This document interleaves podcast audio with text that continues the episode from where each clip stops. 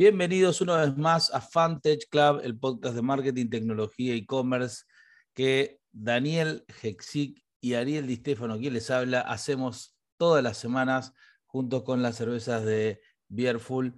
que tengo que agradecer, me llegaron esas bandejas hermosas de cervezas artesanales junto con también los helados de Chocorísimo, que tienen novedades, ¿sí? Se viene un, lanzamiento interesantísimo de Chocorísimo, lo vamos a ir contando probablemente las próximas semanas.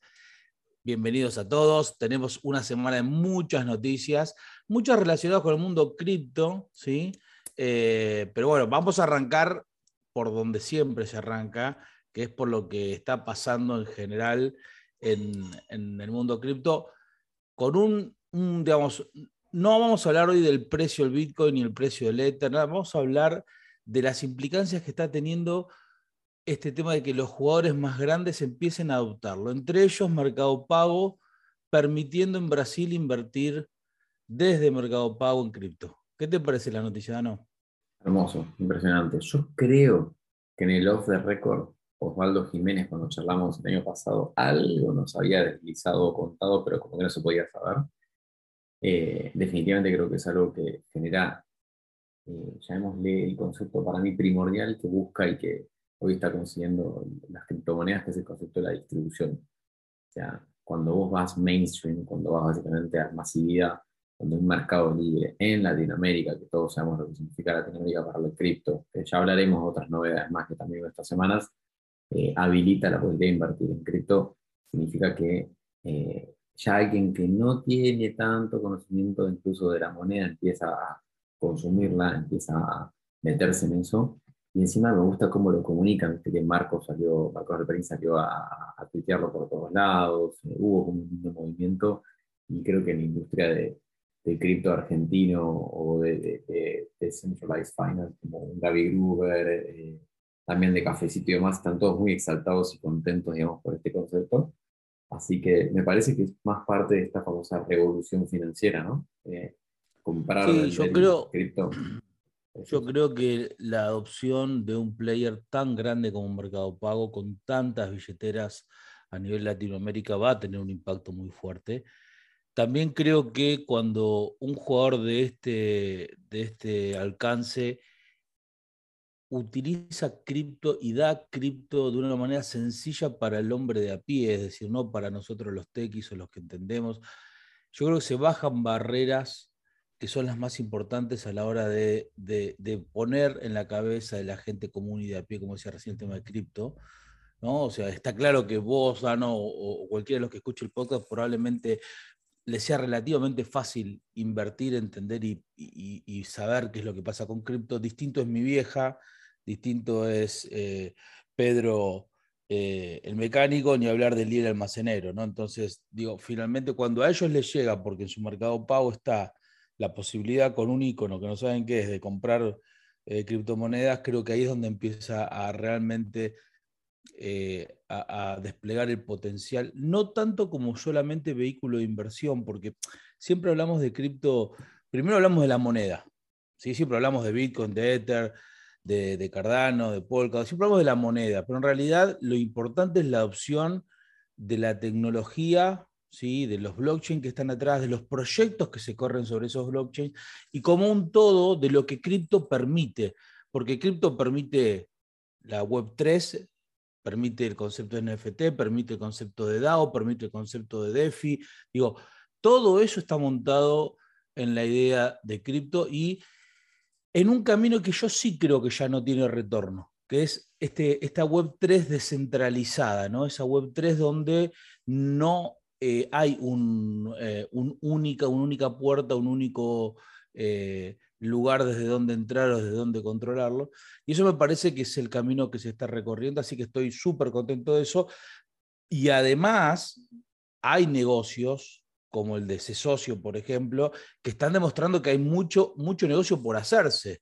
Contá un poquito qué pasó con ese esta semana. Noviembre 30, o sea, hace muy poquito, se comunica que blockchain.com, no, si querés, el, de los milenarios, que creo que tiene un par de años nomás ¿no? en el mercado cripto, pero que es el más viejo eh, cryptocurrency platform, o sea, la, plataforma de criptomonedas, adquirió ese socio y nada más y nada menos que en, ¿cuánto era? Ciento y pico de millones de dólares, 120 millones de dólares, una cosa así, eh, valuando incluso, siendo una compañía que está valuada hoy en 5.2 billones blockchain. Y a mí lo que me gustaba de la noticia, más allá de que digamos, eh, se posiciona como líder en la TAM a través de la adquisición, digamos, que en sí ellos tienen una presencia muy fuerte en Brasil, Chile, Colombia y México, estamos hablando de, un tipo de, approach bastante similar, si querés, al concepto de que hablamos en el mercado pago, el mercado libre. A mí me gustó una parte que decía que eh, los equipos consolidados, ¿no? los famosos 400 empleados que ahora son, de los 100 de socio y los 300 que tenía blockchain, van a estar enfocándose en facilitarle a los no bancarizados el acceso a lo que significa, digamos, las criptomonedas. Para mí es una locura. O ya no estás hablando del early adopter, del que primero se mandó ese tipo de pilita, como vos decías. Estás hablando de que un mercado pago, un blockchain, están yendo a un tipo de target muy loco. Que quiero aclarar algo. Mi mecánico, Pablito, está minando Ethereum en su casa, por lo cual, ojo con los mecánicos.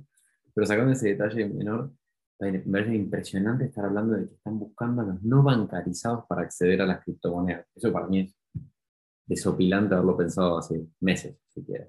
Sí, sí, y, creo que la, como siempre pasa en cualquier eh, evolución, todo va con fases, ¿no? Primero encontramos estos pequeñños destellos de negocios y de cosas raras que pasan, un NFT de 60 millones de dólares con la cabeza de un león, pasa como noticia, se socio, pero después de cinco años tenés a cripto como bloque fundamental de servicios para la industria financiera y pasan otros cinco años y después cualquier transacción entre partes que no requiera eh, una organización centralizada va a través del blockchain de, de, eh, las cripto. Entonces, ¿qué es lo que hay que entender? Hay que entender que lo que viene hacia adelante son oportunidades cada vez más digamos, interesantes en cuanto al alcance, pero sobre todo como servicios, ya no como punta de lanza, sino como servicios para otras compañías, ¿no? Esto que de alguna manera eh, está pensando Gastón Irigoyen de ser la, plataforma ¿sí? de DeFi y de, eh, de, FinTech para los, los demás eh, en el mercado. Bueno, digo, cualquier servicio que esté montado sobre, sobre blockchain va a ser finalmente un servicio global. Y a mí una de las cosas que más me interesa, si, y lo hablamos muchas veces acá, es qué va a pasar cuando un país, ya sabemos que eh, El Salvador dio el primer puntapié aceptando Bitcoin como moneda eh, legal y demás, pero qué va a pasar cuando un primer país, y quizás estoy hablando desde la esperanza, ¿no? Como, con, problemas de inflación que están digamos, acechando a todo el mundo, se ponga a pensar en serio en cripto. Digo, ¿qué pasa si muchos de los, eh, el presidente Banco de Galicia salió diciendo esta semana en Infobae, la Argentina no tiene moneda? Entonces, ¿qué pasa si alguien realmente dice, muchachos, ¿y esto de cripto qué significa? ¿Qué significa darle una billetera digital a todo el mundo y en vez de emitir con una maquinita me pongo a pensar un modelo eh, de, de, tokens? Digo, hay mucho por realizar todavía, ¿viste? Muchas experiencias sociales atrás de cripto. Eh, y eso me parece que es interesantísimo. Y atando eso, ato a, esto de las DAO, de las eh, Decentralized Autonomous Organizations, es decir, las organizaciones autónomas descentralizadas, y cómo el mundo cripto empieza a forzar cambios en la vida real. Recién acabo de leer hace tres minutos antes de empezar a grabar el, el podcast un usuario con muchos seguidores de Twitter que estaba diciendo, ¿por qué no armamos una DAO para buscar comprar un board seat en Twitter? ¿Por qué? Bueno, muchos sabrán, Jack Dorsey, el, fundador y CEO durante mucho tiempo de Twitter, acaba de firmar la renuncia y ya hay algunos que quieren comprar un board seat, ¿no? A través de una DAO. Eh, y hace muy poquito también otra DAO eh, falló en el intento, pero estuvo muy cerca de comprar una copia de la Constitución de Estados Unidos. Eh, por muy poco estuvo. Sí, sí, por muy poco, por muy poco. con, bueno, ribetes un poco graciosos que ahora les va a costar un montón de plata devolver la plata, porque el gas de, las transacciones hay que pagarlo y finalmente el rollback no es gratuito. Eh, pero es interesante esto, y es interesante como Twitter, quizás como ninguna, ninguna de las plataformas 2.0 es la que más cerca está del 3.0, por cómo se manejó, por los modelos de monetización, quizás porque no fue de las más abusivas y agresivas en monetizar a través de advertising. Creo que puede tener un contacto con la web 3.0 y de hecho eh, ya empezó a jugar con algunas cositas como el, verificar, eh, digamos, usuarios a través de, su eh, perfil o su foto de perfil, si está ligada a una billetera con, con, digamos, con capacidades de alojar NFTs. Digo, hay, ciertas cosas que está haciendo como diciendo, ojo que hay camino de, Web3 con Twitter. Pero bueno, se fue Jack, se fue Jack. ¿Cuál es tu visión de ese cambio? Para mí me encanta, pero no solo me, Primero digo algo anecdótico, que es increíble la cantidad de indios manejando compañías de las Big Techs hoy, eh, con lo cual eso muestra también eh, el capital humano que está surgiendo y saliendo y que ya como deja claro que ya... ¿Es anecdótico? Eh, no sé, me, gusta cuando me challenges así, pero creo que me gusta que hay mucho meme dando vueltas, ¿no? Pero creo que me gusta lo que está pasando creo que en ese sentido marca un camino que claramente se está, no, por algo las grandes compañías hoy están teniendo a, indios al mando y llevándolas de la forma que la llevan, pero independientemente de eso, a mí lo que me copa es que Jack se bajó, obviamente se bajó al estilo Jack, lo tuiteó con el mail que había sido comunicado internamente y demás, pero no solo eso, sino se fue, en, creo que en menos de 24 horas se fue de, Twitter, renunció por, un tweet que obviamente lo hizo público, pero había salido por mail, rearmaron todo el board, rearmaron, pusieron un SEO increíble, pero no solo eso se fue a Square, digamos, Nelly era también SEO y, formaba parte de, esa suerte de Umbrella Company, la renombró a Block, que no es menor y ahora vamos a tocar eso, y Block abajo tiene a Square, tiene a Cash App, a, Tidal y varias otras compañías, que básicamente eh, termina de, de, centralizar ese concepto de que es una marca destinada al negocio de los pequeños comercios, ¿no? A través de los pagos, a través de un montón de cosas. Y el concepto de blog, me encanta la referencia. Habla de blog como las cuadras, neighborhood blocks, le dicen, que es donde vas a encontrar a los sellers, donde vas a encontrar un blockchain, hago pausa dramática a propósito, los block parties full of music, donde también está todo este concepto de la música, y empiezas a encontrarte con un montón de conceptos a través del código y la construcción de estos cubos, que básicamente muestra cómo otra vez nos metemos en cripto, que encima el proyecto que ellos tienen de cripto es enorme, que lo acaban de nombrar hace poco como Spiral, eh, que, está basado en blockchain, en tecnología blockchain y cryptocurrencies. Como que no me canso de escucharlo, es tremendo, estás hablando de las compañías más grandes del mundo generando cada vez más distribución, o sea, no solo está para quedarse, sino es como no te quedes afuera, ahora sería el, el comentario, ¿no? Sin duda. Y vos sabés que me, trajiste a la memoria em, algo que todo el tiempo me resuena y es, todavía sigue habiendo negocios billonarios con B larga, eh, con márgenes absurdamente altos, con muy pocos jugadores, muy pocos jugadores, que claramente tienen una defensibilidad muy alta, pero que es cuestión de, tiempo hasta que cripto empiece a comerle los talones, entre ellos las tarjetas de crédito. Entonces, Square está posicionado por la ubicuidad de su hardware, no solo de su, de su plataforma de software, para ser ese puente quizás entre la aceptación masiva de una nueva eh, manera de pagar las cosas usando, eh, digamos, blockchain y, y, digamos, evitando saliendo de ese, de ese corset que dan las tarjetas tradicionales. Aparte no solo eso, fíjate que hace cuánto fue el merge con Afterpay, que es el famoso Buy Now, Pay Later, que para nosotros las cuotas nacimos con eso y no nos acordamos de cuándo, pero en Estados Unidos es un boom, hace muy poquito. Eh, pensar en el concepto también, justo lo que escuchábamos en el Demo Day de Utopia, uno de los proyectos creo que de, de Migoya particularmente, eh, que habla del concepto de los royalties para los artistas a partir de, digamos, de, no me acuerdo de NFTs, y, y, ellos también con Tidal hicieron eso hace muy poquito con el concepto del royalty, de los pagos de los royalties a través de, este formato. Entonces, yo creo que definitivamente hoy eh, Square de las compañías más valuadas en el mundo por una simple razón.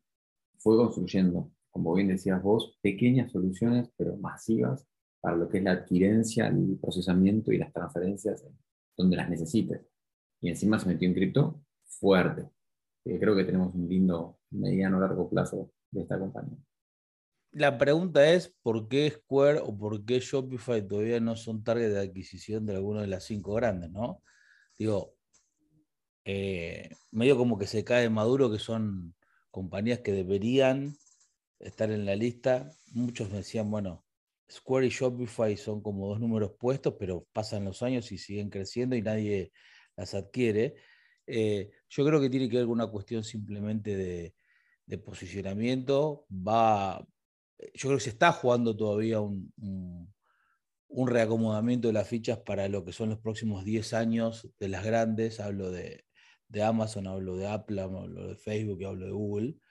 Y a partir de ese reposicionamiento, donde cada uno está apostando a cosas distintas y por, digamos, por motivos distintos, y creo que ni ellos saben efectivamente todavía cuál es el, de los caballos que han apostado, cuál va a ser el, ganador. Hay en algunos casos algunas muestras ya de, por dónde va la cosa.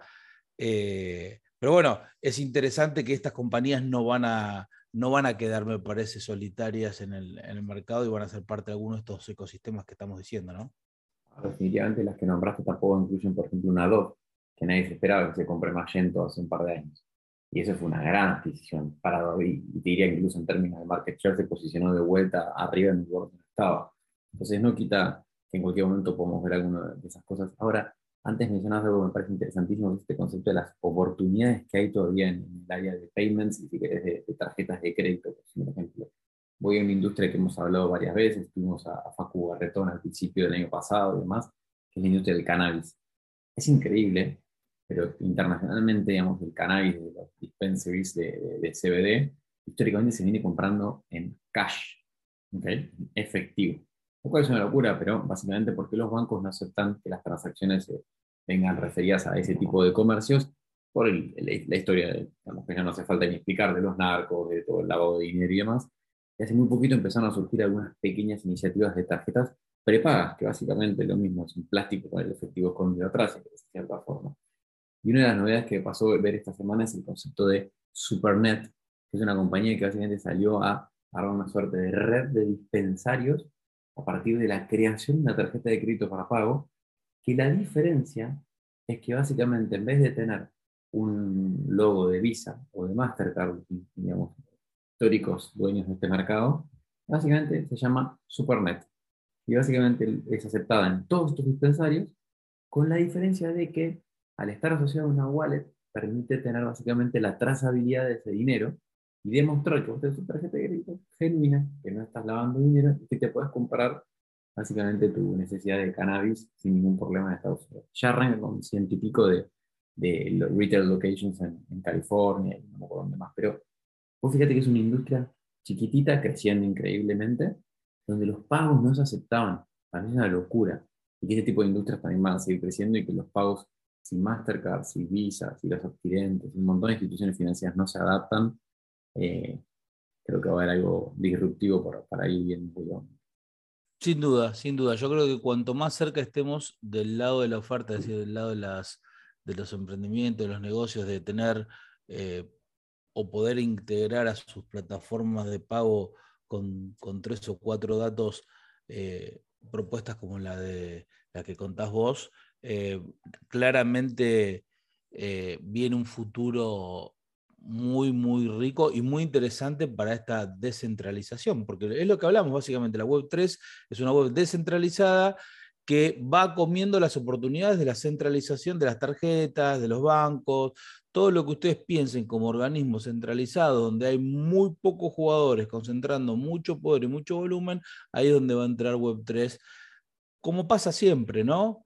Mercado por mercado, paso a paso, a disromper ese, esa estructura. Y bueno, no quiero dejar de, pasar por alto el tema del shortage de chips que hay, que sabemos que viene hace ya, venimos hablando hace más de un año, pero llegó un punto casi ridículo. Eh, varios sitios de Alemania, eh, son sitios cuasi oficiales, eh, están esta semana publicando que BMW en cuatro de los modelos más importantes de producción vuelven hacia atrás, escucháis lo que digo, vuelven hacia atrás la evolución del producto y le sacan las pantallas táctiles a sus coches.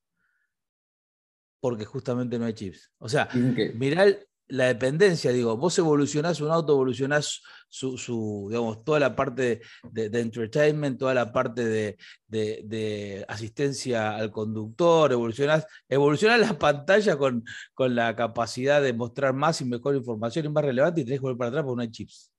Dicen que también el cuenta de kilómetros y el acelerador va a estar manejado con un abaco ahora. Entonces básicamente vas a ir corriendo a medida que avanzás.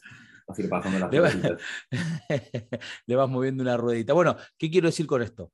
Quiero decir que y este es un, ejemplo que lo traigo simplemente porque lo leí esta semana y me parece relevante, pero hay cientos de industrias que están complicadísimas para productos, para servicios, para distintos eh, elementos, a veces cosas que vos no ves, ¿viste? Un, eh, integrado está hoy casi en cualquier cosa. Eh, digo, hay controladores electromecánicos que mueven válvulas de presión que no tienen la parte eh, básica de, de, control eh, digital porque le falta el chip y finalmente era una válvula, pero bueno, no la puedes producir. Así que hay, mucho para, para, ver de eso. Contame un poquito del Marketplace Point, por favor, antes de irnos y cerramos. Dale, vamos a cerrar con eso. El último, eh, creo que el evento ya tiene segunda edición de Argentina, se viene la segunda edición de México y va a haber una primera edición en Chile. Es un evento organizado a los chicos de Producteca y en esta ocasión se les sumó también la gente de SolutionNet. A mí me tocó la suerte de participar como uno de los paneles principales de la mañana y una de las salas de la tarde, hablando un poco de, este, de la evolución de los marketplaces eh, en la región y particularmente un poco de los marketplaces de fidelidad o bancarios, que en algún momento hemos hablado un poquito de esto. Pero realmente lo interesante es que uno no se da cuenta hasta que realmente para la pelota y ve en un mapa cómo fueron evolucionando los marketplaces. ¿no? Y hablamos desde el e-commerce puro, desde los last, milers que hemos hablado un montón, desde los retails que nacieron desde el físico, se pusieron su e-commerce y hoy están convirtiéndose en un marketplace, donde hay casos sorprendentes como Carrefour, Día, o sea, no te estoy hablando ni siquiera si querés del retail que más o menos iba punteando, se te un supermercado en la marketplace. Y obviamente la evolución de estos marketplaces bancarios barra loyalty que la verdad que no hace cinco años en, Latinoamérica no existían y hoy ahí están saliendo abajo de las piedras por todos lados y es impresionante. Y una de las cosas que también me encantó fue más de encontrarse con un montón de gente del ecosistema, se sintió y se respiró una suerte de, de, vibra de, che, contribuyamos, eh, es, la famosa competencia, ¿no? Esto de co-crear a partir de la competencia y que este ecosistema crezca para el mediano y largo plazo, donde todos vamos a ganar si esto crece, y al final del camino me parece lo más grato para también los resultados van a impactar básicamente en, en, la mejor propuesta de valor que el consumidor pueda encontrar. Porque a partir de toda esta evolución, cada uno va a saber dónde comprar o por la financiación o por la logística o por la marca o lo que quiera, pero cada vez hay más opciones para esos consumidores y más espacios para que los sellers o vendedores puedan hacer el famoso direct to consumer, dedicarse a importar o producir el producto que bien saben hacer y tener 700 canales disponibles para poder comercializarlo. Bien por eso, bien por tener más opciones, tanto para los vendedores como para los compradores, eh, que es lo que queremos, ¿no? Más competencia, mejores servicios, precios más bajos. el capitalismo, básicamente trabajando.